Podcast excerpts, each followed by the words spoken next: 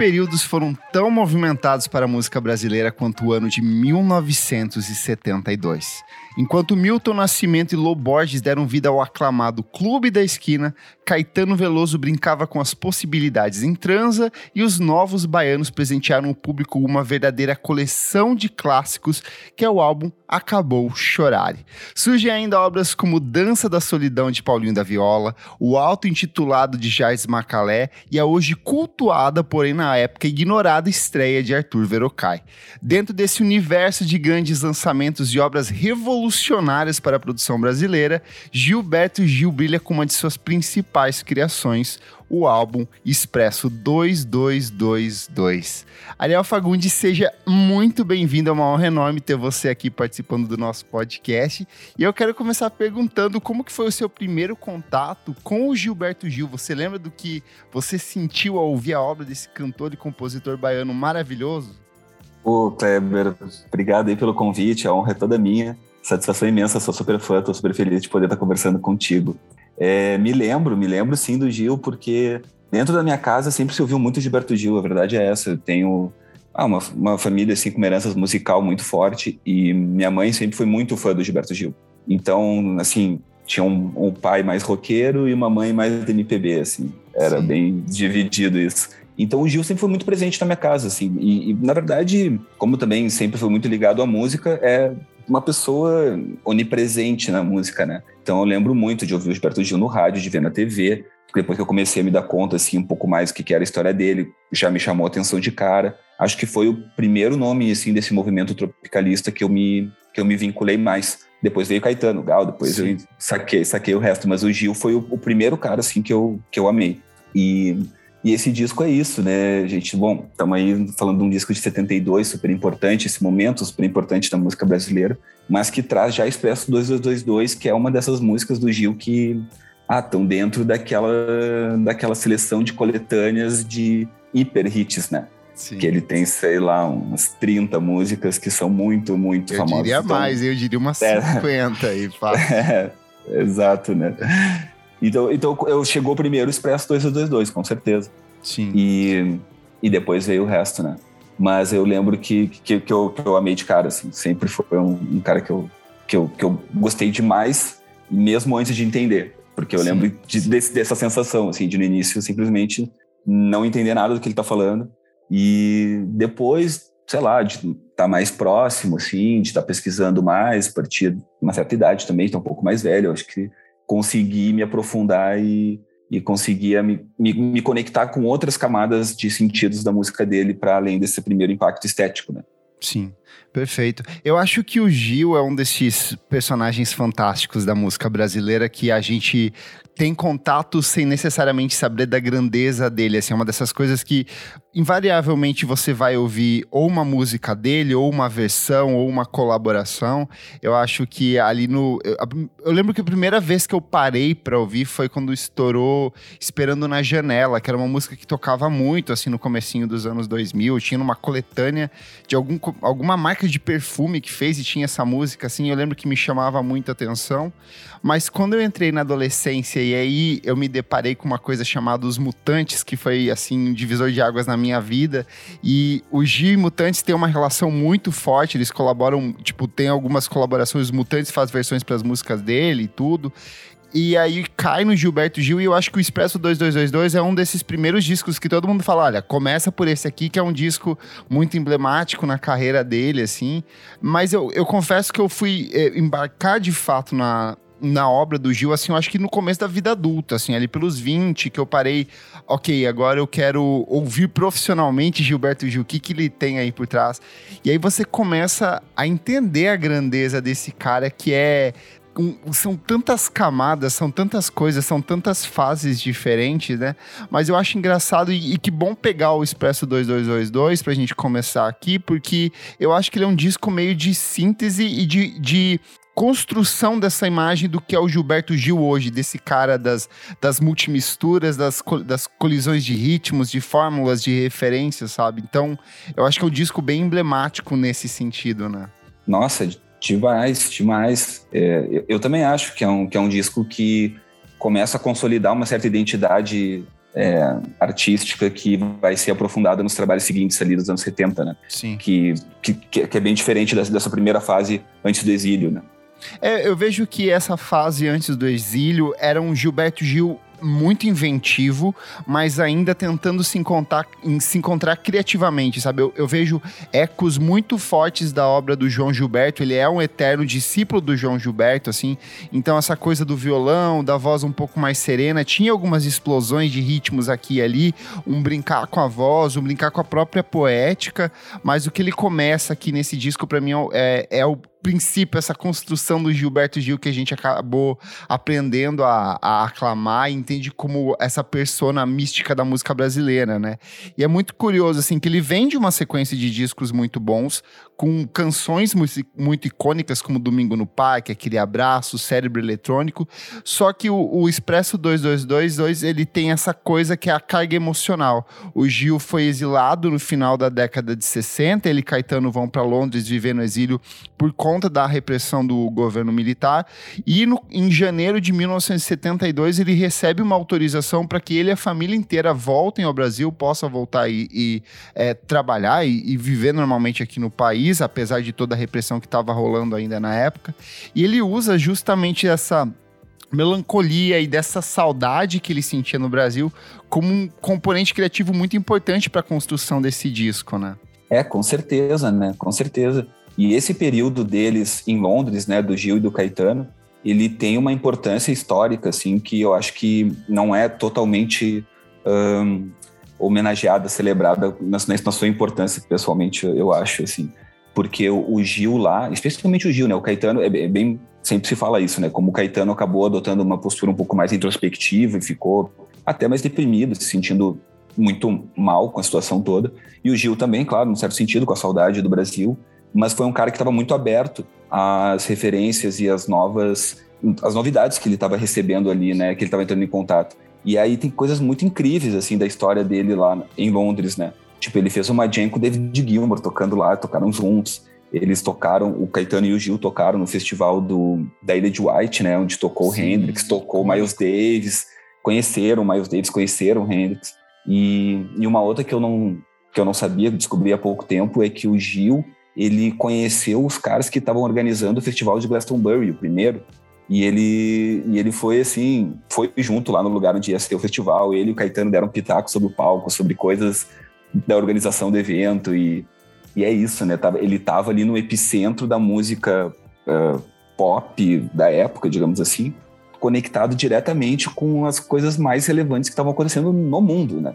Então era isso, ele conheceu o Hendrix, conheceu o Miles Davis, conheceu o David Gilmour e traz isso de uma certa forma para a obra dele, né? A partir dessa chave tropicalista, né? A partir da, da, antropofagia, né? Eu acho que o, o 2222 ele é meio que talvez a última grande obra do movimento tropicalista, assim, porque eu sinto que a partir ali de 73, 74 já vai ser um, um outro propósito, vai vir uma coisa muito mais glam rock, vai vir uma coisa mais hard rock mesmo, um pouco de prog, algum, o próprio Mutante vai ir para um lance mais prog.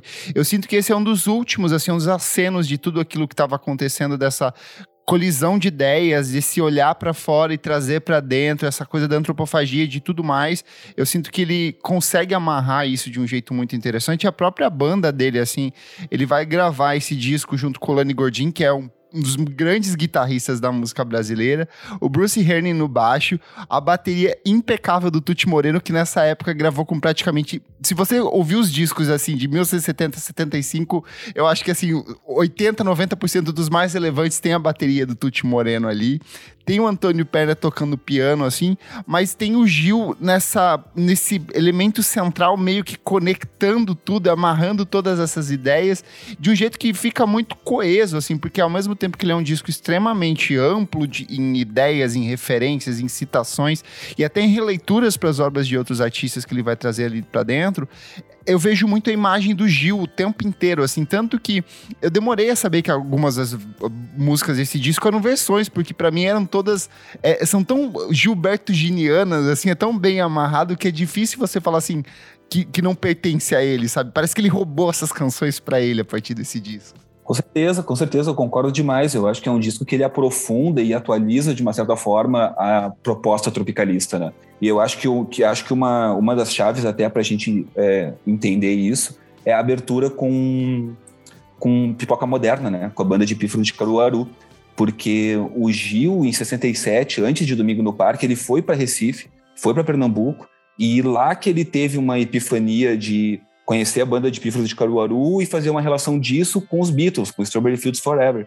Isso, o Caetano até falou isso para mim numa entrevista que ele deu, que o Gil chegou de Recife com uma fita da banda de pífaros e veio com essa história de conectar com os Beatles e, e, e, e também muito movido pela violência política que estava rolando na época, ele achou que a guitarra elétrica e que a eletricidade do rock, a agressividade que estava presente nessa estética, era o caminho para revigorar a canção no Brasil e que a galera não entendeu muito bem. O próprio Gil estava numa passeata contra a guitarra elétrica pouco tempo antes disso, mas ele muda de ideia completamente, tem essa epifania e entende uma conexão que não estava dada. E aí o Caetano compra a ideia e, e aí que surge todo o projeto da Tropical e aí que se estrutura melhor essa, essa noção da antropofagia de misturar coisas de fora com as coisas mais regionais e, e se cria esse conceito mais, mais formado. Mas tudo começa com a banda de pífaro de Caruaru pro Gil. Então eu acho que não é, não é gratuito assim abrir esse disco com essa com essa com essa composição deles, com a, banda na verdade participando como convidados, né? E o Caetano depois regrava, né, dessa música. Sim. O, o, que eu acho mais interessante desse disco é a questão do contraste, do quanto ele fica jogando com essa coisa do sertão e urbano, do intimista e do expansivo, do silencioso e da explosão, da, da própria coisa do orgânico com o elétrico, assim, tanto que ele abre com pipoca moderna, que tem essa coisa ultra regionalista de olhar para o sertão de uma forma atualizada, mas logo em sequência ele cai no que talvez seja um dos melhores rocks já feitos na história do Brasil para mim, que é o Back in Bahia, assim, é, é, é um rock clássico no sentido da combinação guitarra, piano e bateria com a linha de baixo ali.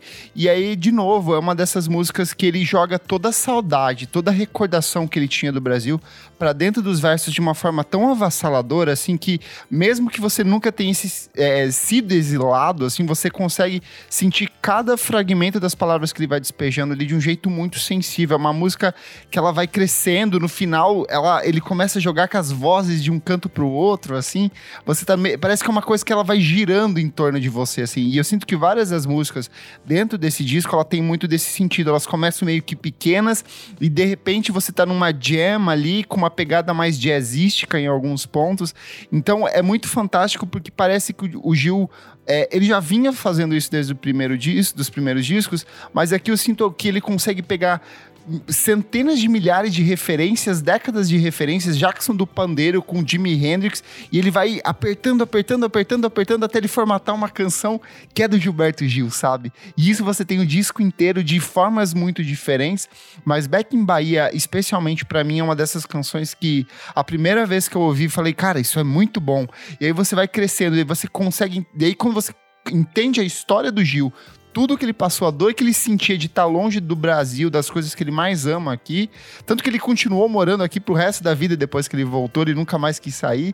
Você entende a força dessa composição, né? É, com certeza, com certeza, né? E as referências ali, né? A própria Celi Campelo, como esse Sim. ícone do início do rock brasileiro, né? Fecha tudo. É, é totalmente, totalmente bem isso.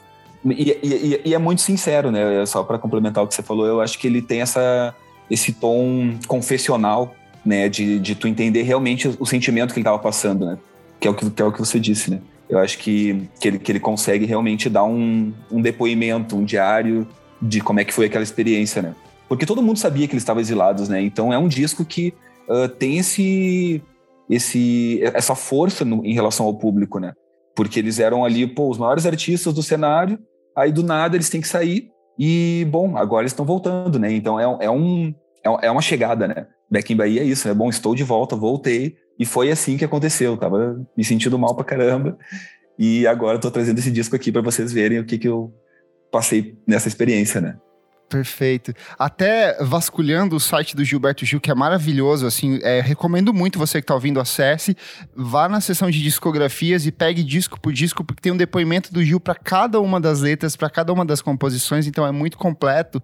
E sobre Back in Bahia em específico, ele disse o seguinte: era o primeiro verão na Bahia depois que eu tinha voltado de Londres e eu fui à festa de Nossa Senhora da Conceição em Santo Amaro da Purificação. Eu estava na casa onde Canô, mãe de Caetano, estava dando festa vendo as pessoas queridas e a alegria que emanava delas. De lembrança da saudade que eu sentia dessas e outras coisas em Londres, veio o impulso para escrever a canção, que eu comecei ali, letra e música juntas, de cabeça, e complementei no dia seguinte, já na casa de Sandra, na Graça, em Salvador. Então, assim, você sente que essa energia, que ela é uma música muito enérgica, crescente, parece que tem uma festa acontecendo ali, um, um monte de emoções, um monte de coisa acontecendo, e veio de fato desse espaço de celebração dele estar de volta, dele estar contente de, de reencontrar os amigos, né?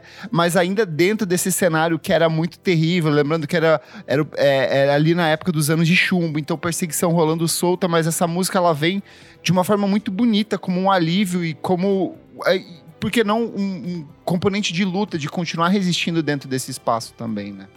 É, com certeza. E eu acho que ela faz uma dupla com aquele abraço que ele lança um pouquinho antes de ir pro exílio, né? Sim. né? Então, tipo assim, ó, tô indo, tchau, aquele abraço, ó, voltei, back em Bahia, sabe? Outra canção aqui que é fantástica que brilha dentro desse disco e que dá título a ele é Expresso 2222. Ela é uma homenagem a um trem que o Gil pegou quando ele saiu de Ituaçu, para que era a cidade no interior da Bahia, para Salvador, onde ele estava, e depois foi para Salvador. Ele é de Salvador, mas ele foi vivendo, ele cresceu no interior e depois ele volta para a capital baiana. E aí ele traz essa, essa composição que trata de transição, mas é uma dessas primeiras composições do Gil que reforça esse ingrediente lisérgico, dessa coisa transcendental de abrir a cabeça para outras coisas, de viajar temporalmente, é, no espaço e na sua própria mente de um jeito muito fantástico e que as pessoas às vezes nem percebem, assim, elas só embarcam nesse trem que ele propõe ali e vão curtindo, principalmente é, depois do caráter carnavalesco que ela ganhou mais pra frente, né? Sim, exato. É, é, muito incrível, né? Como ele consegue dar uma roupagem pop super acessível que, que te toca antes de qualquer coisa, mas ele está falando de uma, de uma experiência hiper complexa e super densa e que está te propondo viajar com ele, né? E se tu vai tentar prestar atenção realmente no que, que ele está falando, é, é, é, complicado, né? É, é para tentar um, esmiuçar o que, sobre o que, que essa música fala, né? Ela fala sobre sei lá sobre o que, que ela fala, ela fala sobre uma experiência, né? Sobre, sobre ir adiante. E acho que tem muito a ver com, com a entrada dele né, nesse mundo mais místico, esotérico, que começa a partir da prisão ali, a partir do contato com o Rogério Duarte, filosofias orientais, que é uma coisa que aparece também no Oriente. Alimentação macrobiótica e... também. Teve alimentação toda uma mudança na vida dele ali, né? Teve. E que era uma mudança do mundo também, né? É, é, justamente o momento em que o mundo, que o Ocidente está se abrindo muito mais para o Oriente dentro dessa chave de compreensão do movimento hippie ali, era de aquário, esse, esse contexto, assim, né? E, e acho que ele vive isso até o, o, último fio de cabelo. E no caso, Expresso 2222 é uma canção enigmática, mística, que ele fala desse Cristo subindo ao céu, mas é um Cristo meio. Uh, muito mais gnóstico do que cristão. Eu acho que é muito mais o, a pessoa se iluminando Exato. e acendendo do que a figura é, né, da iconografia cristã. Ao mesmo tempo que também não, não, não tem como saber, né? É, é... Ela é aberta a interpretações mil ali, né? Eu Exato. acho engraçado porque é, o Expresso 2222, nesse sentido, ele é o disco e a música, assim, ele é muito emblemático nesse sentido dessa figura mítica do, do Gil, porque é uma coisa que ele vai é, desenvolver ainda melhor na trilogia do Rê. Então, é, de olhar para o Oriente, mas com olhar com essas expressões pela cultura brasileira. Então, essa, de novo, essa interpretação dele sobre o mundo de um jeito muito particular, muito dele, assim, mas que continua, que reverbera de outras formas. Eu acho que todo, qualquer pessoa que ao esbarrar nessa composição e prestar atenção na letra ali vai ter milhões de significados diferentes, porque ela, cada fragmento dela te joga para uma direção muito específica, né? Aí até tem o trecho aqui no site dele que ele fala A ideia de viagem expressa na letra está ligada às drogas e aos modificadores expansores de consciência.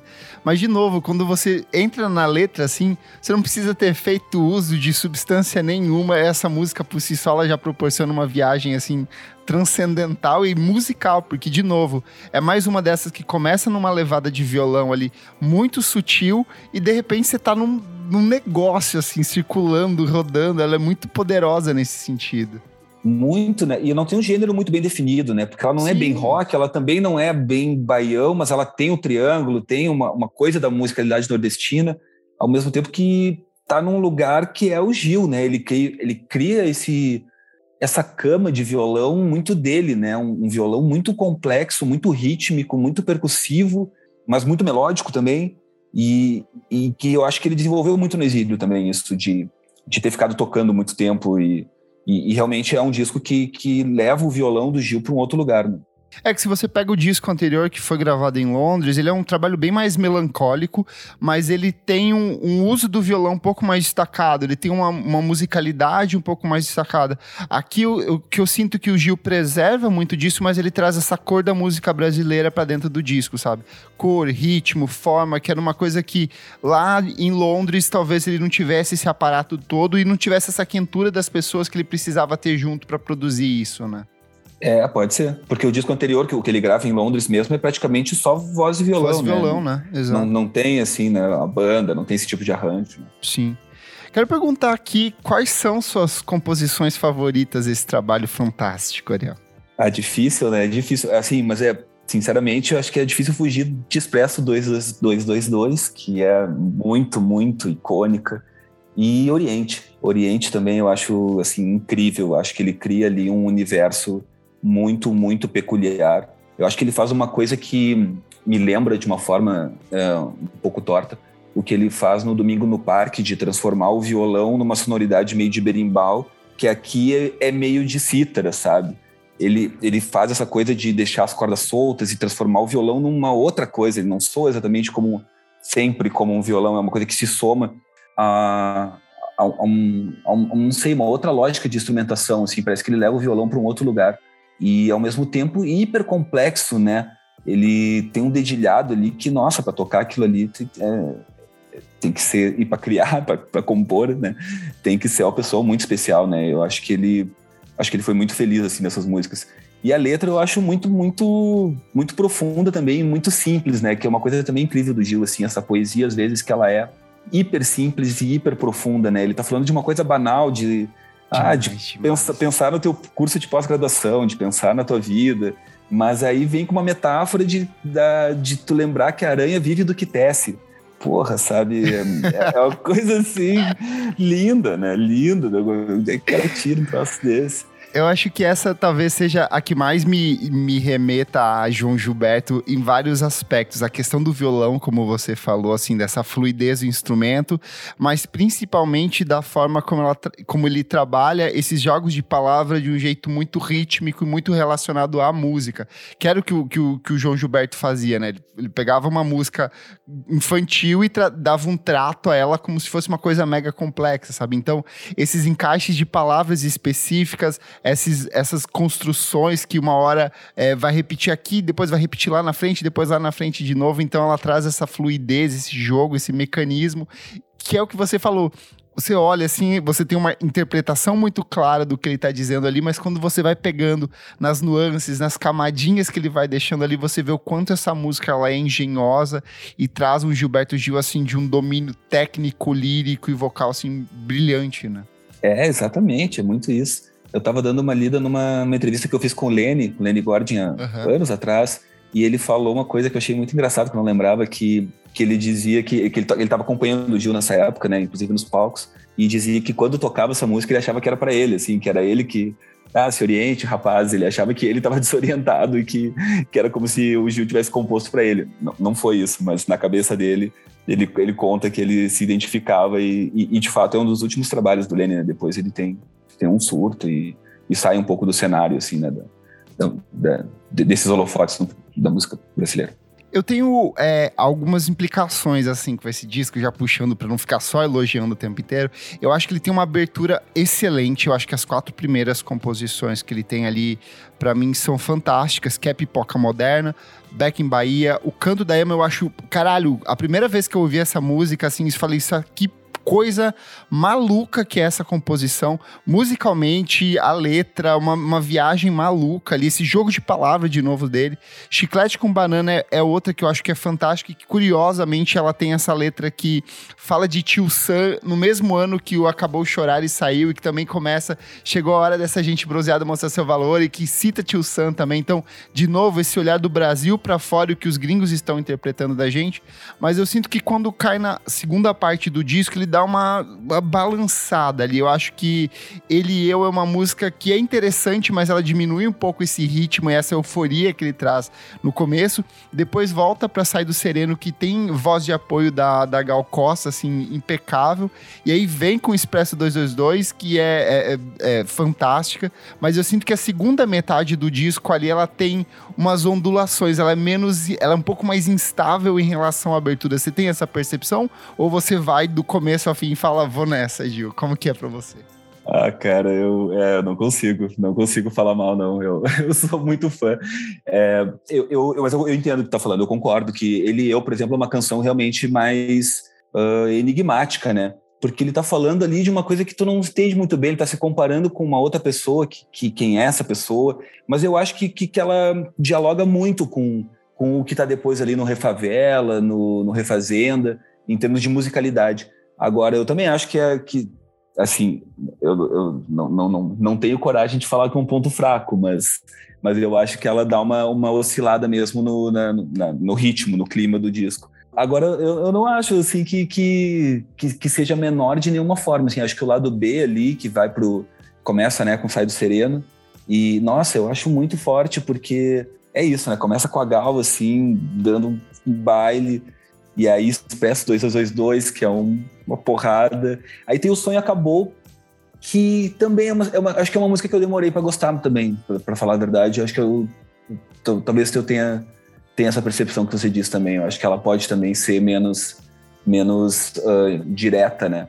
Mas ela tem uma coisa interessante, né, de, de referenciar o John Lennon, né, de trazer essa ideia do de uma crise, de uma contradição que estava dada ali no movimento ah, nessa utopia do movimento hippie, né, como se tudo fosse flores, né, e, e se fala, né, do, do, desse período acabar nos anos 70, né, do, do, do show dos Stones ali, de Altamont, ter, que, que morreu o funk, os Hells Angels mataram, ter sido meio que o fim dessa era do que começou ali no Verão do Amor, que começa, sei lá, 66, São Francisco, na época que o LSD era legalizado e o movimento hippie explode e tudo parece que vai dar certo. E aí chega os anos 70 mostrando que não, né? Que na verdade a coisa tem suas contradições, o buraco é mais embaixo. E aí os Beatles acabam, e aí esse O Sonho Acabou, que é de uma letra do John Lennon, né? De, de God, é, de uma certa forma sintetiza um pouco tudo isso, né?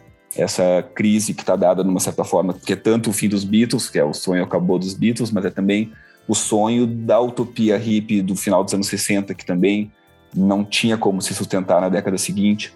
E acho que é um pouco disso que o Gil tá colocando, tá, é um pouco isso que o Gil tá colocando ali, né? Quem não dormiu no sleeping bag nem sequer sonhou, quem não, não entrou nessa viagem nem passou por isso, e ela já acabou, porque agora nós já estamos entrando numa nova fase que não são só flores, né? Eu acho que tem um pouco desse lado, assim, que, que, que, me fez que me fez gostar muito dessa música quando eu, quando eu fui atrás um pouco mais da história. Porque quando eu conheci a primeira e é vez. é legal que ela, ela, ela encaixa com o Oriente, né? Que ela traz justamente essa coisa de tentar dar um norte depois de toda essa bagunça que aconteceu aqui, para onde que a gente vai, sabe? E ele dá esse norte, mas ao mesmo tempo é um norte muito aberto, porque ele deixa várias possibilidades, ele aponta mil caminhos e fala assim: se oriente, rapaz, mas para onde você vai? não tem uma resposta, né? Não tem, né? Para onde você quiser, né? É um pouco isso que o Gil nos convida, né? Esse oriente a ser você mesmo, né? Pela como é que é pela continuidade do sonho de Adão, né? Ele vem com essa assim, né? Como se o ser humano enquanto ser humano mítico, né? O ser humano enquanto arquétipo, né? Não não o Adão da Bíblia exatamente, né? Mas o Adão enquanto esse homem primordial, essa essa primeira pessoa, né? Que tem o seu caminho, que tem o seu destino e que tem o seu sonho e que é, é isso que ele nos convida, né? Viver o seu próprio sonho, eu acho, né? Que é, que é, que é engraçado, né? Porque o sonho acabou e depois é para se orientar atrás do sonho de Adão, né? Eu acho que tem, tem uma, né, uma brincadeira aí que não é gratuita, né? Eu acho que reflete muito sobre o próprio Gil no sentido de você vê a Tropicália com um movimento de muitas possibilidades e de repente eles tomam esse baque da ditadura muito forte que tira todos os direitos, dá esse banho de água fria neles e fala, cara, as coisas não vão mais ser do jeito que vocês achavam que ia ser, o mundo não vai ser mais essa maravilha toda e saia daqui é, ame ou deixe, sabe? Ou você atende às nossas regras, ou você pode ir para fora. Então, é, é, ao mesmo tempo que ele é um trabalho muito esperançoso, muito bonito, ele é um disco muito sóbrio, sabe? Eu sinto que o, o Gil parece que ele tava o tempo inteiro. Esse disco é para mim um passeio dentro da cabeça do Gil, sabe? O tempo inteiro dele se dividindo entre essa saudade da do, a dor do que ele sentiu estando fora daqui, dessa necessidade de seguir em frente, para onde que eu vou, esse futuro meio incerto, sabe? É um disco muito incrível. Por isso que eu acho que ele é um disco assim que, até conversando com você mais cedo, eu falei, eu ouço esse disco desde a minha adolescência e parece que cada fase na vida que eu vou ouvindo é um significado novo, é um caminho novo que abre, uma direção nova que o Gil tá apontando para mim. Eu acho que daqui 10 anos, 20, 30, ele vai ter outros milhares de significados, sabe? Se, e se expressa 2222 dele aí, ele tá só no começo aí e não para, sabe? É, com certeza, com certeza, eu penso da mesma, da mesma forma. Acho que é um disco que ele não se esgota, né? É um disco que ele tá sempre trazendo novos olhares, porque realmente, né, é, é uma das obras-primas. É, o Gil deve ter umas 10, 10 discos no mínimo que são tão importantes quanto, mas é que esse realmente ele é um, um, um marco, né? E, e, não só dele, da música popular como um todo, né? Porque realmente ele documenta um, um espírito de uma época, né? Acho que ele tem um pouco isso, né? Que é, que é incrível. Só reforçando aqui, a gente falou dos instrumentistas que acompanham ele em estúdio aqui, mas a produção, ela é refinadíssima, ela é um trabalho do Roberto Menescal, que vinha trabalhando com alguns dos nomes mais importantes desde a Bossa Nova, depois ali no final da década de 60, e ele cai nisso. Eu acho que ele é muito uma escolha muito inteligente de pegar esse cara que vem desse universo de um refinamento, de um cuidado, de pianos calculados, de vozes sempre bem posicionadas, para tentar de alguma forma amarrar esse, essa colisão de ideias todas que estão escorrendo ali pela cabeça do Gil. Então eu acho que dá uma marra muito interessante. Eu, ao mesmo tempo que ele é um disco muito experimental e muito curioso, você vê esses relances de, de cuidado, de esmero o tempo inteiro. Então às vezes entra uma base de piano assim muito cuidadosa, solos de guitarra aqui e ali, a voz do Gil mesmo parece que é tocada como um instrumento, assim, o tempo inteiro, assim, ela, às vezes ele é sereno, às vezes ele é explosivo, mas ele é sempre muito bem calculado para onde ele vai dentro desse disco também, né? E aí, assim, é, Expresso 2222, ele foi um disco muito bem recebido logo na época em que ele saiu, então ele já marca um período muito importante para a carreira do Gil, é o disco do retorno dele aqui no Brasil, e ele abre meio que passagem para a trilogia que o Gilberto Gil viria a produzir ali para frente, que é o Refavela de 1975, Refazenda de 1977 e o Realce de 1979 como a gente falou, ele vem num disco, é um disco que vem em um ano muito importante para a música brasileira e ele continua reverberando até hoje, é um trabalho que apresenta o Gilberto Gil para muita gente. E na década, no final da década de 1990, ele vira um, uma coisa muito curiosa, que ele acaba se transformando no nome do bloco de carnaval, do, do circuito carnavalesco que o Gil tem na Bahia. Então, começa de uma forma muito espontânea de ele querer é, criar um espaço para confraternizar com outros amigos músicos, mas expande e vira de fato um dos camarotes mais disputados e um dos mais interessantes da cena baiana, que é o Expresso 2222. E em 2007, quando a revista Rolling Stone Brasil divulgou a lista dos 100 maiores discos da música brasileira, o Expresso 2222 aparece na 26 posição. Quero perguntar, Ariel, esse é o seu disco favorito do Gil? Nossa, pois é, é, é difícil falar isso, né? É, porque, pô, eu sou, sou mais um devoto aí de Gil, né? Então, eu tenho pelo menos uns cinco, assim, é, com certeza é um deles. Mas é que é difícil, né? Porque o Gil tem muitos momentos ali que são incríveis, né? O disco de 68 para os Mutantes eu acho inacreditável. Putz, demais. Acho demais. O primeiro disco dele eu gosto muito, é outra história, mas eu gosto muito. E, sei lá, o Realce, o Refavela, o Eu sou fã da fase Puta, é dos anos foda. 80. O dia que eu entrei Também. na fase dos anos 80, eu falei, caralho, por que, que eu demorei tanto tempo pra ouvir isso? E é um Ah, outro cara, é um personagem Outro, diferentíssimo, assim, né? Outro. É, é o reggae, é a disco music, é a bateria pop, eletrônica, new wave é ali. pop. Um pouco de rap em alguns momentos, eu falo, cara, que, que ser Total. humano fantástico. Quantas vidas viveu o Gilberto Gil, sabe? É, exato. Não, total. E acho que o Gil foi o artista que me ensinou, que me introduziu nos anos 80 enquanto estética, assim, enquanto Que legal. timbre, sabe? Porque eu, quando eu era mais novo, assim, eu tinha uma, um preconceito mesmo, né? De achar que, ah, que os anos 80, de uma certa forma, homogeneizaram a música, que era um discurso que existia, né? Que se, se criticou muito Lincoln Olivetti, por exemplo, por causa disso, na época, né? E acho que, de uma certa forma, eu her- herdei esse preconceito na minha adolescência, de achar que, não, os anos 70 que são legais. Mas depois, quando eu cheguei nos 80 do Gil, aí ele me mostrou que não, só um pouquinho. Esses teclados são legais, esse timbre de bateria é legal. E, e, e é incrível. E aí abriu minha cabeça, assim, totalmente pra estética dos anos 80 e desde então eu sou um grande fã. Eu amo, amo um Banda 1, amo o Luar, Nossa, tudo. é, tudo, tudo, é demais, é demais. E, e aí depois ele até re- reviu algumas músicas ali, né? Sei lá, Esotérico, Drão. Ele. Porra, Drão é dos anos Regra- 80, é linda demais, porra. É uma das melhores dele, gente. Exato. Aí depois ele regrava no acústico, regrava Sim. numa, numa outra linguagem, né? Mas, mas sei lá, Tempo Rei. É legal ouvir Tempo Rei dos anos 80, assim, Porra. 80 inteira. E é ma- massa demais. É, vamos pro fechamento. A gente sempre faz um textinho de defesa e dá uma nota final aí pra esse disco. Você quer começar falar? Você pode falar o que, que esse disco representa pra você e tudo mais. É, bom, não, não ensaiei, né? Mas, mas esse disco. Ah, eu acho que ele é um cânone, né? Eu acho que ele é um pilar, é uma estrutura basilar da nossa música, é uma das espinhas dorsais da música popular brasileira e, e por causa disso ele não tem como ser desconsiderado, né? É, é tipo assim, vai falar de cinema tem que falar do Hitchcock, vai falar de música popular brasileira tem que falar de Expresso 2222, sabe? É, para tu entender o que que é a MPB, o que que é essa música feita depois dos anos 60 no Brasil, esse disco é decisivo, é um disco que ele é uma chave de compreensão, eu acho que ele traz em si tudo de mais importante que significa o que é MPB. Ele tem a, a busca da, da musicalidade regional, do, da musicalidade do sertão nordestino, mas simbolizando o que é o mais essencial do, do povo nacional, né, do povo brasileiro. E ao mesmo tempo as antenas totalmente ligadas para o mundo, para a música pop da época, né, contemporânea, do que tinha de mais novo, que- do, do que estava mais recente acontecendo.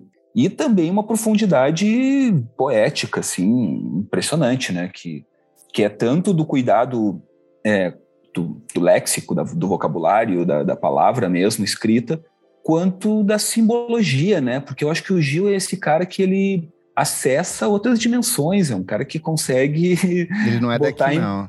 né? Ele bota em palavras coisas muito grandes, né? Então, eu acho que é por aí, eu acho que é um disco que ensina demais, ensina demais em todos os sentidos, cada pequeno pontinho que for parar para olhar. A gente nem falou da capa, uma capa icônica, né? Um Sim. disco que ele é um marco do design gráfico brasileiro também, que saiu com aquela com uma capa especial que abria em quatro, que era um projeto gráfico incrível. Depois foi reeditado em projetos mais simples, né? Mas, mas é isso, assim, eu acho que é uma obra muito completa, com mil dimensões, que cada mínimo detalhe é impressionante. E eu não sei o que, que eu tinha que falar mesmo. Você, Sua nota final. a nota. Pô, nota 10, eu não consigo dar menos, cara. Eu sou um jurado, eu sou um jurado coração mole. Eu me emociono, eu não tenho como, não consigo criticar. Esse disco eu não consigo criticar. Perfeito, é, é, é incriticável mesmo. Cara, acho que você sintetizou muito, assim, é... Quantas coisas cabem dentro de um único disco, assim, quantas histórias, quantas vivências. É um disco que nasce de um período de dor, de muita melancolia, é um disco consumido pela saudade, mas o Gil não se deixa levar apenas por um sentimento, porque a cabeça dele não para, esse disco não para, as estruturas não param, é um trem, ele tá em movimento, ele tá circulando, ele tá indo para depois do ano 2000, o Gil tá apontando um monte de direções que tem um monte de banda hoje fazendo e tentando resgatar e de olhar para fora e ressignificar aqui dentro, assim, e esse cara tava fazendo há 50 anos, sabe? Antes ele já tava fazendo coisas incríveis, mas aqui eu sinto que ele consegue pela primeira vez organizar todas essas ideias, tudo aquilo que ele estava sentindo, lendo, ouvindo, é, a, se alimentando até é, de, de, de todo de, espiritualmente ou fisicamente na, dessa dieta dele que ele passa a adotar ali e que muda é, diversos aspectos da vida dele. E ele organiza isso dentro desse disco que é, é, é tão transgressor, ele é tão gigantesco assim. E é uma coisa que às vezes eu fico sentindo que as, é, as outras pessoas, elas nunca vão ter a real dimensão de ouvir esse disco como a gente brasileiro tem, sabe? Porque tem tanta história, tanta particularidade, que uma pessoa gringa, por mais estudiosa que ela vá ser, ela não vai ter esse grau de compreensão das coisas que ele conseguiu diluir dentro desse disco, de olhar para os Beatles e de olhar para um, um grupo de instrumentistas no interior, no sertão é, da Bahia e, e, de Pernambuco e de outras regiões do país e consolidar dentro desse disco, assim, fantástico. Por isso que para mim ele é um 10. Eu falei que eu tenho uma dificuldade é, nessa segunda parte desse disco, assim, mas talvez seja muito mais no sentido de que eu ainda não consegui é, desvendar o que, que o Gilberto Gil estava tentando dizer nessas canções que para mim são difíceis do que necessariamente são ruins. Eu acho que ele tem essas ondulações, essas, essas rupturas. E, e, eu acho que o que é mais incrível, ele é um disco com o Gilberto Gil ainda muito jovem, mas muito consolidado. Só que ele ainda ia produzir mais décadas e décadas e décadas de música tão impressionante de uma forma tão criativa quanto ele fez nesse disco, assim. Então, era só o começo. Esse Expresso 2222, o Gilberto Gil tava só começando a rodar. Então, é um disco nota 10 e se você nunca ouviu o Gilberto Gil, pode começar por esse disco aqui que não, não tem defeito. É isso, é isso. O Clássicos VFSM é um projeto paralelo do podcast Vamos Falar Sobre Música. Apoie a gente em padrim.com.br barra podcast VFSM e tem acesso a esse e outros programas lançados com muita antecedência. Eu sou o Kleberfac no Twitter e no Instagram e você também pode acessar o meu site musicainstantanea.com.br. Pô, eu queria agradecer o convite. Foi muito, muito divertido poder conversar sobre uma obra que eu gosto tanto, um artista que eu sou tão fã. Adorei, muito obrigado aí. Super disposto a poder trocar outras ideias. Já tava namorando esse papo contigo há muito tempo. Agora acertei a pessoa certinha aqui ó, pra chamar essa conversa. Ah, que demais, cara. Obrigado mesmo. E, e é isso, né? Pô, eu, no Instagram eu sou fagundes.ariel. Recomendo aí, me sigam pra gente poder estar tá em contato. Trabalho aí na revista Noise. Estamos fazendo um material, é, deixando um legado aí, né, em vinil e e papel impresso em relação ao jornalismo musical e a documentação da música brasileira. Super gratificante aí esse trabalho já de anos. É isso, eu acho que a gente tem que uh, ter um olhar atento e cuidadoso para nossa música, porque é um patrimônio nacional que, que é muito valioso. A gente tem muito a aprender com a nossa arte e, e acho que a música talvez a, a forma de arte mais acessível que a gente tem, né? Música brasileira são é isso. Muito obrigado, Ariel. Não esquece de seguir a gente nas nossas redes sociais, arroba podcastvfcm em tudo. Até a próxima. Sorridente rapaz, pela continuidade do sonho de Adão.